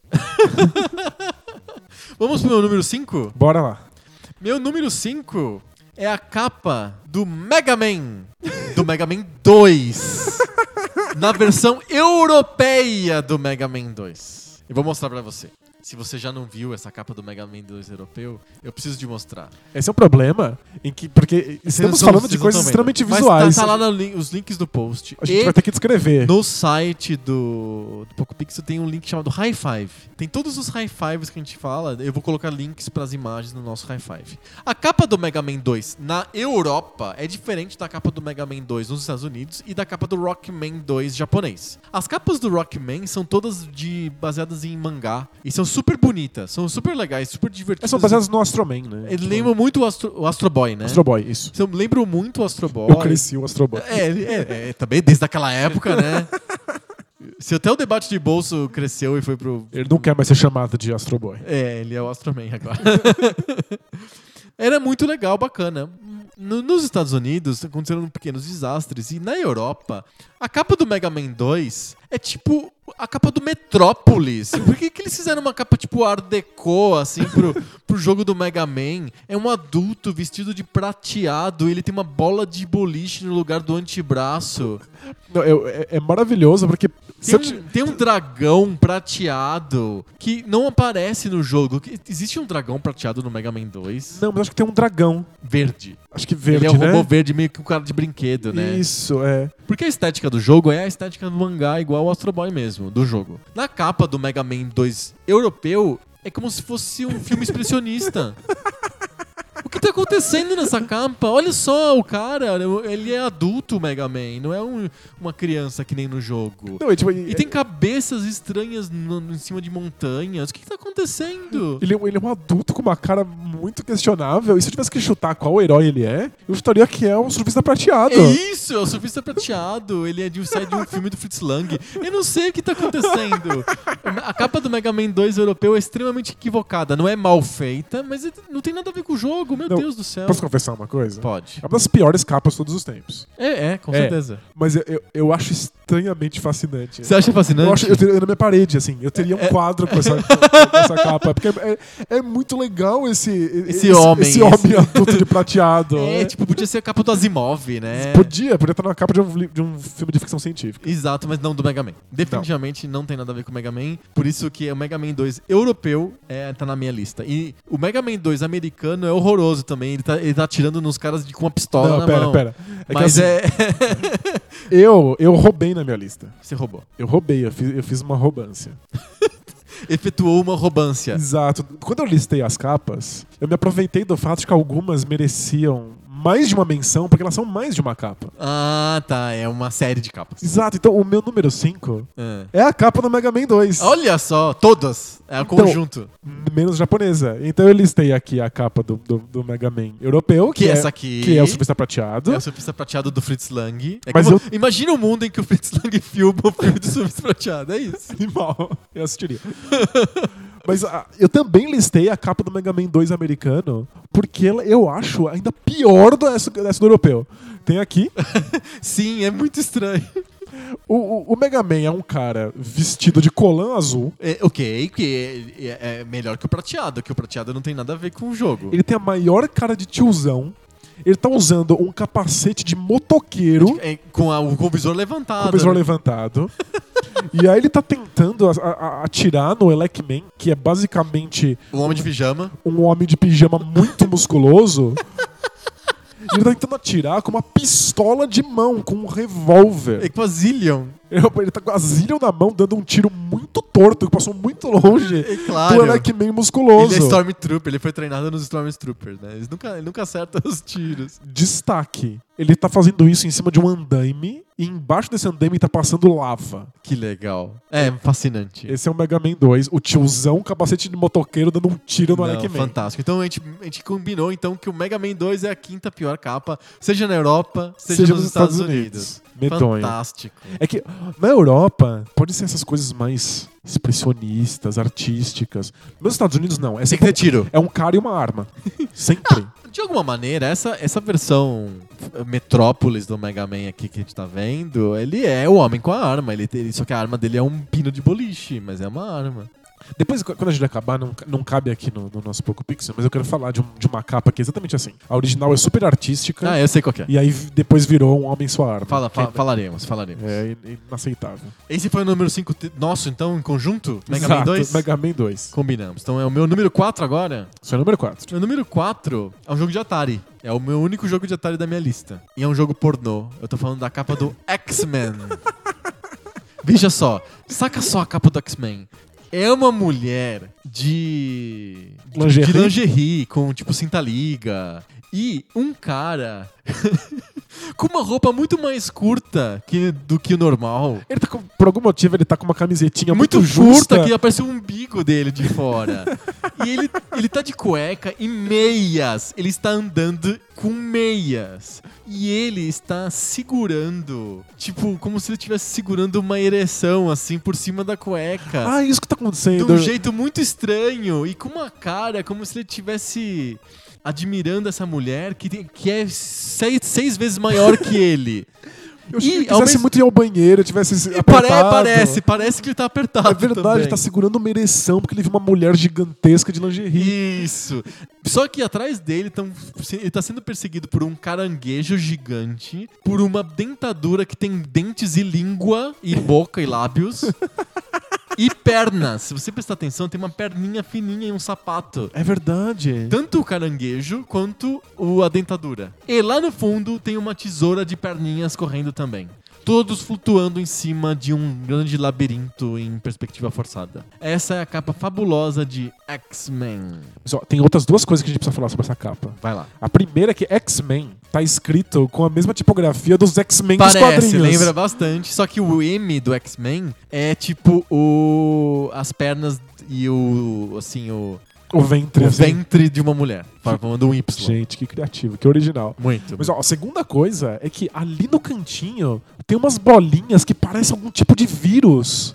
ah, tem parece- umas fumacinhas. Parece que ele está sendo perseguido por, sei lá, pelo vírus da gonorreia, sabe? É a gonorreia! Tem a gonorreia na capa do X-Men, procura aí o que você acha. A gente precisa falar sobre a gonorreia. Na capa do X-Men. Na capa do X-Men. Gente, essa capa é incrível, é uma obra, é uma obra de arte, é tipo, merece a Galeria Tosquista. Conhece a Galeria Tosquista? Não. Entra lá, Galeria Tosquista no Tumblr, é sensacional. Sério? Sim. Boa. E eu coloco nos links do post. Gente, essa capa é absurda. E o jogo é simplesmente um jogo de labirinto em que eventualmente, Pac-Man. eventualmente depois que você acaba a fase, tem cenas de sexo. Exato. É- Esse é o X-Men do Atari, é a minha quarta pior capa de todos os tempos. Boa. A minha quarta pior capa também era Atari. Olha só. É uma das muitas capas do Pac-Man. Ah, acho que eu já vi essa capa. É muito bom isso. É do é, do é do é do Atari é do Atari computador, é do Atari 400, Atari 800. Isso, é do Atari 800. Perfeito. que é do Atari computador de 8-bit e se eu não me engano é um Pac-Man de perninhas. Ele tem perninhas, é uma bola com perninhas. Ah, não, não é só uma bola, não é com perninhas, ele também tem um corpo, ele tem um tronco.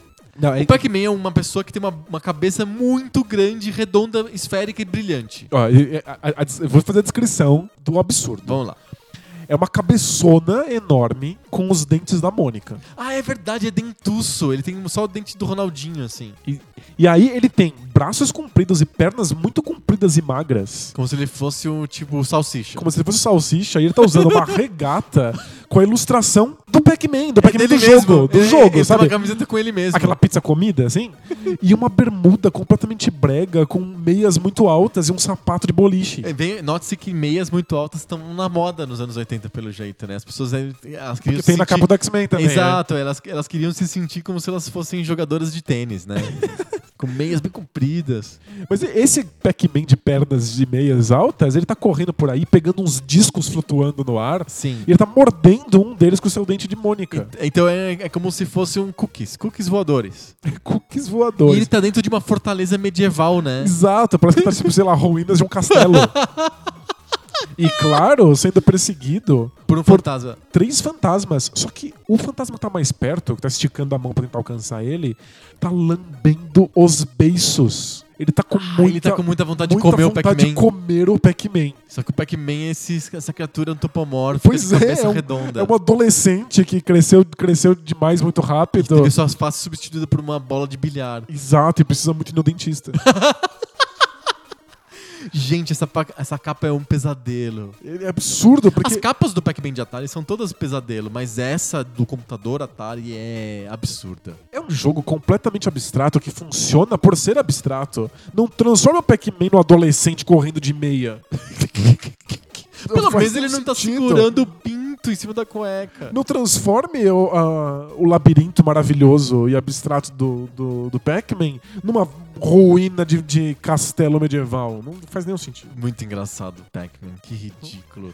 Esse é o seu número 4. Esse é o meu número 4. Então vamos para o meu número 3. Meu número 3 é um jogo de Nintendinho e, e ele tem um pouco da estética dos anos 80, final dos anos 80, mas vamos tentar desconsiderar isso. Tá. Eu vou, vamos considerar pela, apenas pelo horror, pelo pavor, pelo aquilo que ele. Tudo, tudo aquilo que essa capa significa. E a- lembrar do jogo também ajuda.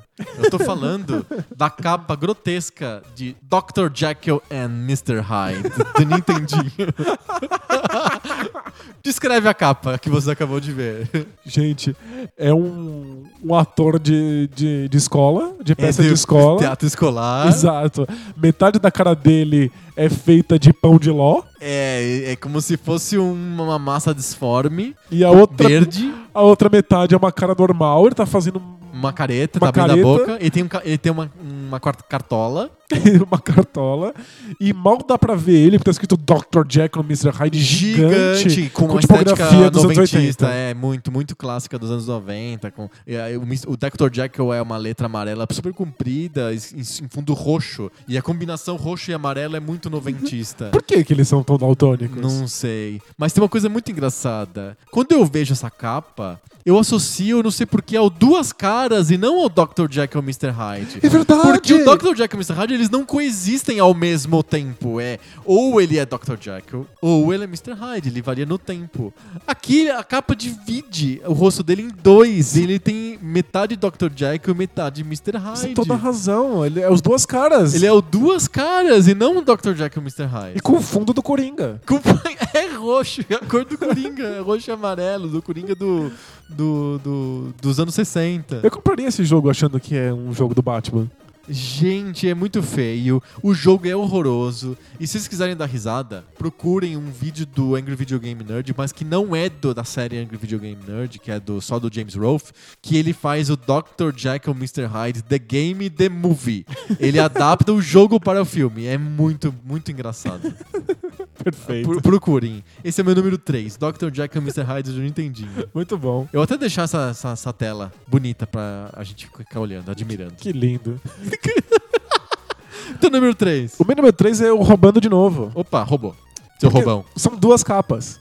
Porque eu tô falando do, do Donkey Kong. Ah. Só que uma capa É de um Donkey console Kong... e outra capa de outro console. Isso, uma é do Atari 2600 e a outra é do Intellivision. Tá, vamos lá. Eu acho que a do Intellivision eu já vi. Então, eu, vou- eu vou começar com a, a capa do Atari Tá, é, 2600. não lembro, eu não conheço essa capa do Atari. Então eu, eu vou, eu vou te mostrar aqui. Ah, vamos lá. Ah, meu Deus!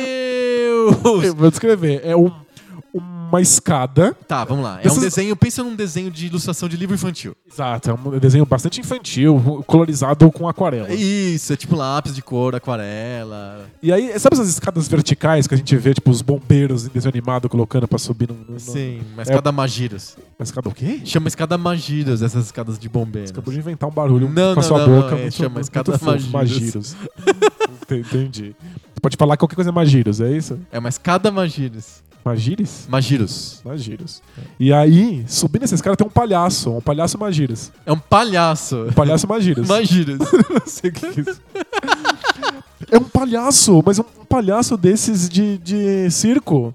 Ele tá com uma roupa de bolinhas brancas, usando um sapatão gigante. Eu não sabia que o Donkey Kong tinha palhaços. É o Circus Charlie ou o Donkey Kong o Ele, jogo? ele tem um nariz de palhaço e aquela maquiagem característica. Ele tá segurando uma marreta, uma marreta Magiras, pelo jeito. É porque o. real- É uma marreta magia. O, porque o Mario tem uma marreta mesmo no jogo. Sim, sim, aí mas é, aqui não é um Mario, aqui é um palhaço. Deixa eu ver o palhaço de novo. Gente, é um palhaço com. Ele tá, ele tá com uma- aquela marreta de palhaço. Que ela é meio fofinha. assim. Exato, não, não parece machucar ninguém. Isso, exato. Mas não é isso que é mais impressionante. O palhaço subindo essa escada Magiras é o de menos.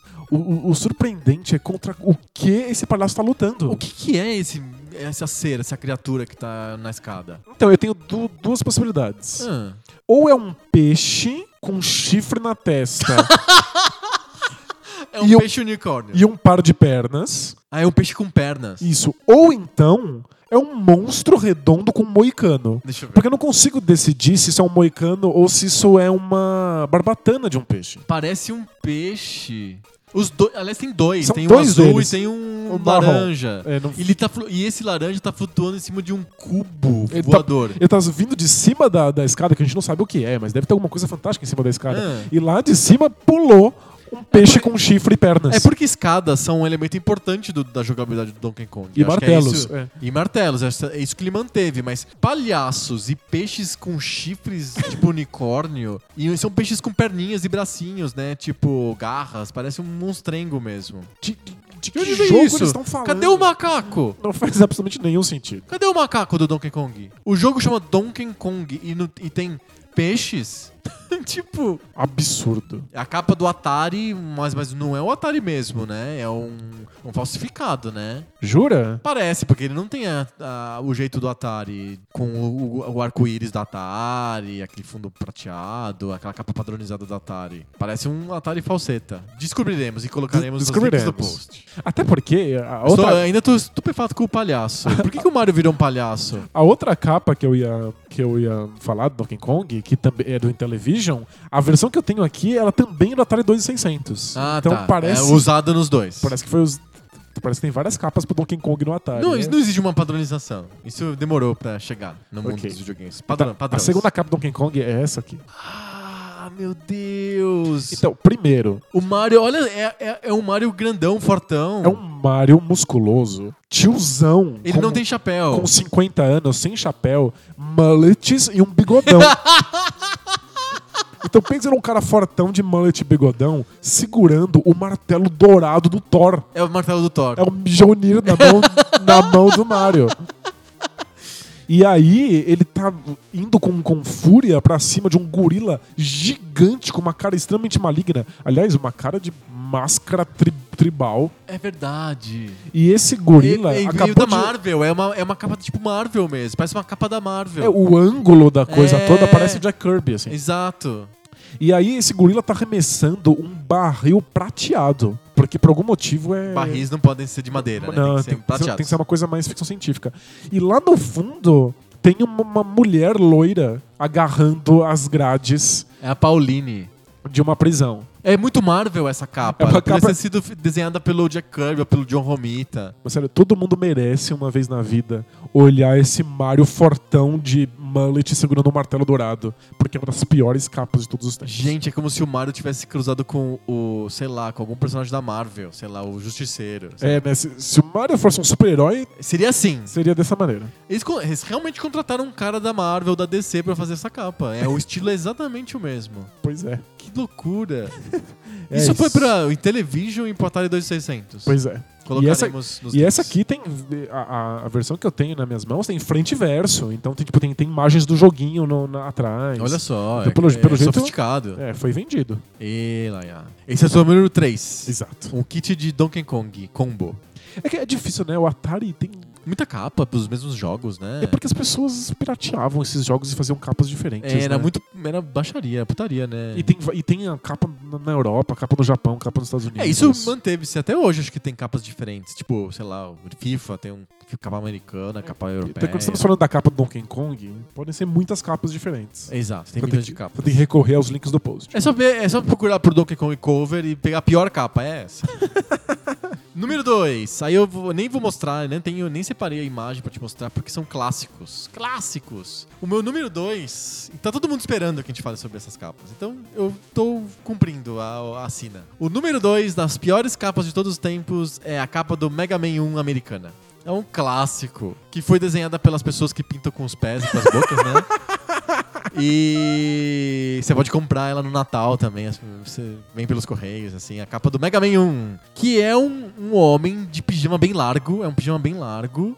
Com um capacete que não faz nenhum sentido. Não é um capacete de nada. Não sei o que é aquilo. E ele segura uma pistolinha. Mas ele tá com um ar assim do tipo, estou perdido nisso aqui. O que, que eu tô fazendo nessa merda? Ele não tá em posição de ataque, ou de defesa, ou em- explorando. Ele simplesmente tá com uma cara de, de, de cu, assim, sabe? Acho que é o melhor jeito de descrever como que o Mega Man está na capa do, do primeiro Mega Man americano é que ele está com cara de cu no meio de um ambiente com palmeiras. Palmeiras, com umas cores desbotadas. É porque foi pintado pelos, pelos, pelos que desenham com a boca e com os pés. Então, tipo, é tipo aquarela, é lápis de cor, é um. Realmente é um desenho amador. O que a gente descreve a capa do Mega Man 1 é que não foi feita por um artista profissional. Não foi feita pelo Jack Kirby lá do, do Donkey Kong que você mostrou, pelo John Romita. Não! Foi feito pelo sobrinho do cara da Capcom americana. Não faz sentido. É, o, nosso, o nosso número 5, que também foi Mega Man, Era, era, profissional. era são desenhos profissionais de um. Equivocados, de mas um, tio, de um profissionais. tiozão errando um tiro contra o Leckman ou de um, do surfista prateado com o rosto. Exato. Mas são desenhos profissionais. O Mega Man é o primeiro da minha lista. É o número 1? Um? É o meu número um. Porque não é só que não faz nenhum sentido, não tem nada a ver com o Mega Man e tem Palmeiras. É porque é muito mal É mal desenhado. executado, exato. É mal feito. Você, você- você tem que realmente desenhar com o pé pra sair isso. Tipo, não, é muito ruim. É muito ruim, não faz nenhum sentido. E tem uma personagem, não tem inimigos na, na, na- na imagem. É só realmente o pobre do, do Mega Man sofrendo com cara de cu, perdido num ambiente mil a mil uma noites, com palmeiras. Não, Não, é faz medonho. nenhum sentido. É meu número um e esse é o número dois com, com- merecidamente. É, não, é, é, é terrível. Mas se esse é o número dois, qual é o número um? Meu número um é uma outra capa que tem um, um grave problema conceitual. Mas você tem que contar o seu primeiro, o, primeiramente o, o seu número dois. Que esse é, o é o seu número um, esse daí. É verdade, é verdade, você tem razão. Qual que é o seu número dois? Número, meu número dois é uma das duas capas que eu encontrei pro Superman do Atari. Você conhece? Eu conheço. Uma das capas. É que eu não, eu, não, eu não coloquei porque, tipo, é pirataria, né? Então, tipo, vale tudo. Senão eu posso colocar os Jabutis Ninja também nessa lista. O Jabutis Ninja do, Do Nintendinho. das Tartarugas Ninjas. Que a Tartaruga Ninja tinha um bumerangue. Isso, um merengue, um tacape. um machadinho. Mas tem certeza que essa do Superman é de pirataria? Ah, não, daí não é possível. O cara compra os direitos do herói da DC, chama o jogo de Superman e ele coloca um cara genérico na capa. Mas é tão engraçado. A capa, a capa americana é o Superman de verdade, com braços cruzados em pose atlética. Porque é a capa oficial, né? Então, mas o eu fiquei- oficial. Mas eu fiquei pensando, será que em algum território a licença não permitia que eles tivessem aquela imagem? Não, não é possível. É pirata. É igual aquele Donkey Kong de desenho de li- livro infantil lá. É pirata. A capa, Não faz eu, sentido. a capa que eu tenho não tem nenhum Superman. Cadê não, o Superman? Não, tem, o Super-Homem. É o jogo do Super-Homem, não tem ele. Tem um, Um cara de um sunga. cara genérico. Mas assim, ele tá usando uma roupa espacial, tipo uma armadura espacial e uma sunga vermelha. Ele tem uma arma. Ele Ele, tem tem, uma arma. É um 38 desses de Velho Oeste. É um, Só que uma tá- Winchester. Só que tá tirando um raio laser rosa. E aí, no fundo. Ele tem roupa branca, ele fica flutuando como se ele fosse, sei lá, o... Que herói que flutuou? O Homem de Ferro. Ele não, não tem a postura do Ele super-homem. é, é- é um astronauta com um revólver, é só isso, no fundo. Não, faz sentido. não é o Sabe o que parece? Parece uma capa de coleção Vagalume. Seria o menino do espaço. Parece mesmo. E no fundo tem aquele robô que é da, daquela série, que eu não lembro o nome, aquela série bem antiga. É... Não sei. Perdidos em Marte. Ah, essa aí é Perdidos no Espaço. Perdidos no Espaço. É um robô que ele parece o R2D2, só que ele tem Pernas. bracinhos e perninhas. Isso, parece um pouco o aquele robô dos Power Rangers também. Sim. O Alpha, né? Que faz ai, ai, ai, ai, ai. Então, tipo, imagina, é um astronauta com um revólver que atira raios laser rosa. Ele tem mullets também, porque mullets pelo jeito estão na moda. E aí o Alpha dos Power Rangers tá no fundo. Não faz nenhum sentido. Por que, que tem robôs? Não tem robô nenhum no, no, no, no jogo do Super-Homem. Eu já- É o inimigo esse robô? Não faço a menor ideia. Eu já comentei que ele não tem capa, né? Ele não tem tá um usando uma lenço. capa. Ele tem um- lá, um echarpe. Ele tem um- no máximo um poncho. É, exato. É. É Ele isso. tem um pano amarrado no pescoço. Esse, esse, esse é meu número 2, mas eu tô um pouco triste de saber que ele é pirataria. Eu queria muito que ele fosse oficial. Não, ele deve ser pirataria, não é possível. O cara gasta um milhão de dólares pra ter a licença do Super-Homem, aí ele faz a capa e não tem o Super-Homem. Mas tem esse, esse astronauta muito, muito charmoso. Que ele, que ele- ele tirou cópia do Coleção Vagalume, né? O menino astronauta. Não faz, não faz nenhum Não sentido. faz nenhum E sentido. é- tem mesmo estilo da coleção Vagalume. Não é? É o mesmo ilustrador. Que bom que ele trabalhou. Ele trabalhou, ele, ele ganhou. Ele é um bom ilustrador. Ele é um bom ilustrador. Meu número um. Eu não faço a menor ideia de qual pode ser esse Ah, número claro um. que você conhece o número 1. Um. É, é óbvio que você conhece o meu número 1. Um. Eu- é- não é a capa pior executada, mas ela tem um erro de conceito absurdo e é de propósito. E é assim, do tipo, não é possível que alguém quer ser tão espertão assim. E como eu detesto gente que é espertona, eu coloquei essa capa no número 1 um da lista, porque é a capa mais espertona, engraçadalha de todos os tempos e é totalmente equivocada. Ah, É claro que eu tô falando de Phalanx do Super Nintendo, que é um jogo de navinha que a ilustração não tem espaço, não tem nave, não tem nada. O que, que ela tem? Um velho tocando banjo. eu, eu conheço, a ilustração é clássica. Tá na no, no meu top 10 aqui, ó. Dá pra ver ali. Tô vendo, tô vendo. Mas a verdade é que ela só tá no meu top 10 porque todo mundo na internet cita essa desgraça. Não, eu sei. Eu acho charmoso. Eu acho legal. Não, não é charmoso. É, sabe, é wise guy, assim, sabe? Ele, o cara que bolou falou assim: Eu sou muito engraçado, eu sou muito inteligente e eu vou ganhar todos os prêmios de ser tão esperto e original. E ele coloca um velho de banjo tocando, no, tocando banjo na capa de um jogo de navinha. E é o Mr. Wise Guy, é, vai, vai se ferrar. Eu acho. é- É um jogo de, de Super Nintendo, quer dizer que se você vira a capa, Tem as tem imagens. as imagens do jogo. Aí você sabe, caramba, é um jogo de nave. Aí você volta pra frente e tem um velhinho de banjo. Não faz Mas sentido algum. Não faz sentido nenhum, mas é. É o cara querendo ser espertão. Mas tem, tem, tem, tem É o cara charme. espertão. Não, não tem charme. É o cara espertão querendo fazer um ha-ha-ha e não, e não consegue. Não é engraçado, só confunde. Isso é- é um cara de banjo cantando sobre as aventuras espaciais. Não, não faz É um, sentido. não é um menestrel. É... Podia ter o Juca Chaves. Podia a próxima Phalanx 2 com o Juca Chaves tocando violão na capa, então. Falando da navinha. O Juquinha e a navinha. É, podia ser assim. É que, é que não tem como ser mal executado, porque é só uma foto, né? Tipo, não, não é um desenho. Não, de é bem fato. feito. É uma foto de estúdio bem feita, mas é um velho tocando banjo. Eu- Por, por- porque o cara quer ser espertão engraçado. Sabe quando o tiro sai pela culatra? É isso. Phalanx do Super Nintendo é a pior e mais mal intencionada capa de videogame de todos os tempos. Eu, eu, eu até Publix. entendo, eu até entendo o ódio. Agora, olha pra capa do Mega Man 1. Não, Você não queria que tivesse um cara tocando banjo na capa do Mega Man 1? Eu queria.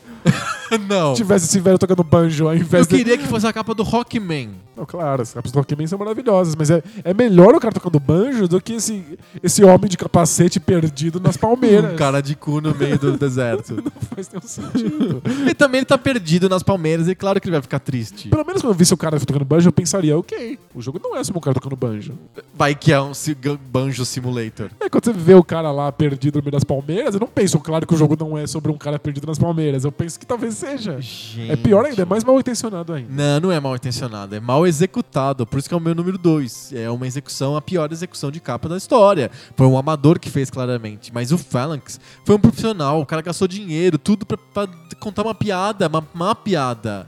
É uma capa mal intencionada. Nota zero. Phalanx, a pior capa de todos os tempos. E o jogo é ok. O jogo é bom? Não, é, é- é exagero, mas é, ok- é ok. É um jogo, É um é jogo um jogo de de nave digna. é. Ok, mas a, a capa é indigna. Não tem absolutamente nada especial no jogo. Então acho que a não ser a capa. A gente só lembra do jogo por causa da capa. Se não existisse. É, ok. Tem uma coisa que o Mr. Wise Guy que criou essa capa conseguiu é que a gente lembre e fala do jogo até hoje. Mas de um jeito infame. É uma capa infame. Eu, eu, eu acho aceitável. Que ele não tenha. Não tenha descendência quem criou essa capa. Está amaldiçoado. tá amaldiçoado. Cartinhas? Cartinhas. Cartinhas.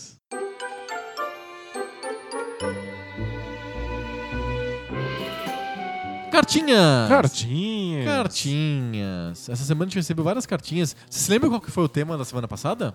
Sim, claro. É o jeito literal de responder perguntas, né? Tipo, você pode me passar o sal? Posso. Eu tenho essa possibilidade. É, exato. Eu tenho livre-arbítrio. Exato, eu tenho braços, né? Consigo pegar o sal.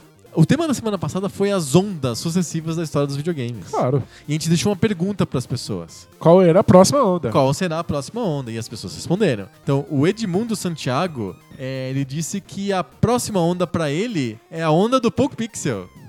É a nossa- a nossa onda? Não a nossa onda. É a onda dos re- o retorno dos jogos Poco Pixel. Ele, ele, ele exemplifica não só pelos jogos estilo Scott Pilgrim, que são jogabilidades antigas com gráficos antigos, mas também pela onda de consoles retrô, como o Nintendo Mini, o Mega Drive, recém-lançado pela Tectoy, a, a Atari com o Atari Flashback, etc, etc. Ele acha que tem uma, alguma coisa acontecendo ali e os jogos antigos são talvez a próxima onda. Ó, eu, eu, Eu acho que faz sentido, porque eu fiquei vendo a E3 e ah, os lançamentos da Nintendo, e eu acho que eles, eles têm gráficos novos, mas eles têm um espírito pouco pixel. Então, eu admito que existe um, um levante da- de jogos pouco pixel, pouco pixel mesmo. Então, Bitmap quadradão. É, de- jogos pixelizados. O, a SEGA recebeu vários prêmios nessa, nessa E3 pelo Sonic novo, o Sonic Mania. Aham. Chegou a ver, não? Não, não vi. Não é só que é a mesma jogabilidade do Mega Drive. Os gráficos são os gráficos do Mega Drive. Então Legal. é um jogo novo, completo, com É tipo vários o Mega Man da Capcom. extremamente elogiado, mas ele, ele pula frame, sabe? Enquanto o Sonic tá lá dando pirueta, ele fica. Não tem uma animação completa com todos os quadros, Porque é sabe? pra ser antigo, pra ter cara de antigo. É, tosco. E, e esse tipo de coisa tem, tem espaço agora. Uhum. As pessoas não viram a cara porque o jogo é, Parece velho. perde quadros, parece velho, ou é feito com, com- de maneira Engraçado pixelizada. lançar o- um Sonic quebrado junto com o Xbox One X, Exato. que tem 4K e 60 frames por segundo. E quem ganhou o prêmio? Ganhou o prêmio o Sonic ferrado lá do, do Sonic Mania. Então eu entendo que o mercado agora aceita. Aham. Gosta, vê. Agora dizer que isso é uma onda aí já é um pouco demais. Eu, entendo- É. eu acho que existe Não é espaço não é eles, é. mas ainda é uma coisa bem nicho. Um monte de gente vai olhar pra esse Sonic e falar? O quê? Grandes Vai, mas a gente vai gostar.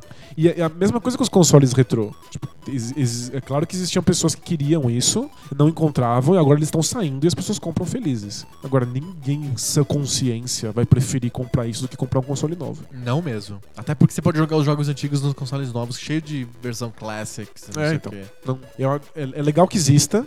E A gente já tem- falou tem sobre espaço, essa né? onda num episódio específico sobre o, o velho e o novo novo. E eu acredito que existe sim essa onda e que influencia. O, o, pra mim, o Mario Odyssey, pra mim, é uma ode ao Mario 64 em tudo, e no- com incorporação xamânica, mas tudo bem. É, é, um, é o jeito do Mario novo, mas ele é um jogo é, estilo, vai retrô, apesar E de ser modernizado. E o Zelda do Switch tá muito mais pro, Verdade. pro Zelda do Nintendinho do que tá pra Skyrim, que era, que era- que era o primeiro palpite. Exato. Então é, o Switch mesmo é uma aposta retrô por ser um jogo portátil e você equiparar o jogo de console de mesa com um portátil, o que todo mundo acharia here- heresia, porque o portátil tem que ser muito mais simples do que o de mesa. E o de mesa fala- tem que ter 4K. Exato, tem que ser o, assim, explodindo pixels na tua cara. Não, não. Esse é o mesmo jogo que você vai jogar na televisão, vai jogar fora da televisão. Então, a, e a Nintendo, na, vis- na visão de um monte de gente, de jornalista, que a Nintendo como o principal keynote da E3, pra mim indica alguma coisa também. É. Não acho que é uma onda, mas que tem, tem uma indicação de um retorno a um jeito japonês, um retorno a uma simplicidade que eu acho que tá acontecendo. É possível. Acho que o retorno pra simplicidade acho que, faz bastante sentido. Talvez mesmo. seja a próxima onda. E eu lembro, o Wii, quando foi anunciado, as pessoas falaram que não ia tinha como dar certo, porque os, os outros consoles que iam conviver com ele eram Super videogames potentes. potentes de alta definição. Sim, Tinham entradas HDMI. exato. Ninguém tinha TV eh, com HDMI em casa. As pessoas compravam um- o, o Play 4 tinha que ficar- e o Xbox tinha que ficar usando adaptador. Play 3. O Play 3 e o, e o Xbox 360 tinha que ficar usando adaptador. É, as pessoas não estavam prontas para aquela tecnologia. O Wii tava certinho, né? Tava Certinho sincrônico. pro momento. Eventualmente ele ficou velho, as pessoas começaram a reclamar porque Sim. não tinha aqueles mesmos gráficos fantásticos. Mas agora tá todo mundo vendendo 4K pra você. E as pessoas estão comprando Switch porque ninguém se importa com isso, porque ninguém tem essas televisões ainda. Verdade. Então, e o 4K que eles vendem torne. nem é super pleno. O, o PlayStation 4 Pro não é um 4K de verdade. Ele extrapola, É, faz um. O do Xbox One upscale. X, Xbox Ele é- One X, Xbox One, Xbox É, One. X, É. X, X, X. Mas vamos ver se isso faz sentido, se o mercado tá interessado nisso. Foi- porque- a, a Microsoft podia lançar o, o Xbox pornô, né? O Xbox XXX. Mas, ó, Por enquanto ninguém tem a TV pra que isso aconteça. Verdade. Não faz sentido ainda. Sim. E aí o Switch tá mais ligado com, Com o momento. com o momento. Então, às vezes, a E a simplicidade é o que o público quer. mobilidade, né? Mobilidade é uma coisa que pega bastante hoje. Sim. Muitas pessoas trocando o jeito de consumir conteúdo de, em computadores ou TV por celular. É, e, e outra, mobilidade em casa, nem é mobilidade pra, pra, Não, em, pra, em pra jogar no casa. metrô, sabe? eu vejo, a minha esposa usa o celular pra se entreter em casa. É. Acess- Acessar a internet e ver vídeos e no celular, a TV tá lá, encostada. Pois é. O Marcos VSS deu o palpite dele da próxima onda. Ele acha que é, vai, vai ser uma onda que vai copiar o Overwatch e fazer jogos coloridos com personagens estilo cartoon muito diferentes uns dos outros. Ele, ele imagina um- uma, essa, isso como uma onda. E, e esse personagem cartoonizado acho que tem, tem- também ecoa com essa, esse lance da Nintendo que a gente tem falado. É, é, eu acho que é uma das respostas possíveis pra você não ter que ter gráficos espetaculares. Aham. Porque a gente, quando a gente tá falando de jogos que são multiplayers com muitos jogadores envolvidos, a gente tem que dar um, um passo pra trás em questão de gráficos para que o servidor consiga dar conta de tudo isso. Aham. Então, a- a- em geral, a saída mais fácil pra isso é cartoonizar. E fica legal. É fazer uns gráficos mais desenho animado E, e japonês as e, pessoas brilhantes. adoram o É. Overwatch e os personagens do Overwatch. E o League of Legends também, os e que é a mesma questão. Que são gráficos super simples para que todo mundo possa ter acesso a isso em computadores meia boca. Aham. E também eh, todo mundo ama e são personagens que são bastante Sem cartoonizados. dúvida. E fofinhos, e parecem aqueles bichinhos e gatinhos japoneses. Acho que tá voltando. Acho que isso é uma onda sim. E, esse, e essa, essa cara mais japonesa pros jogos, acho que vai voltar. Vamos É, ver. v- vamos ver. Vamos, vamos, Vamos ver, porque o mercado tá tentando colar o 4K e gráficos de ultra resolução, e aí de repente todo mundo volta pro gráfico simples cartoonizado japonês? Como isso aconteceu? Meio dissonante, né? Muito, tem, tem duas vozes muito distintas acontecendo ao mesmo Sim. tempo. Vamos ver. O Hugo Carlos diz que ele não sabe qual é a próxima onda. Ok. Ah, tá bom. Mas ele tem, ele, ele tem um Xbox One e ele reparou que a maioria dos jogos adoram clima dinâmicos com poentes nascentes e chuva. Todos os jogos chovem o tempo inteiro. Shenmue é o responsável por isso aí. É, de chover o tempo inteiro no Então, jogo? Shenmue é o Porque o Batman, você já viu o Batman em tem- em tempo ensolarado? Não, nunca. Não dá, a né? série Arca é só chuva. Shenmue é o primeiro jogo a ter eh, clima dinâmico. Seguindo o clima que aconteceu em Yokozuka em 1985. O cara pegou lá as tabelas meteorológicas e seguiu certinho, né? Então, no, no dia tal chove, no dia tal chove de manhã, no, no próximo dia vai ter sol, mas fica nublado. Depois neva. Então você vê o mundo existindo de maneira orgânica e as pessoas reagindo a isso. Aham. Então na chuva, todo mundo tira, tira seus guarda-chuvinhas no Shenmue. Quando tá nevando, as pessoas não saem em casa. Quando saem, saem com, com seus capuzinhos. Aham. Então, é- vender um mundo dinâmico envolve ter um clima dinâmico para o Yu Suzuki. Sim. E isso pegou por completo. A primeira vez que choveu no, no GTA 4, o mundo pirou. Engraçado que quando chove, né, no GTA 4, chovia vaselina.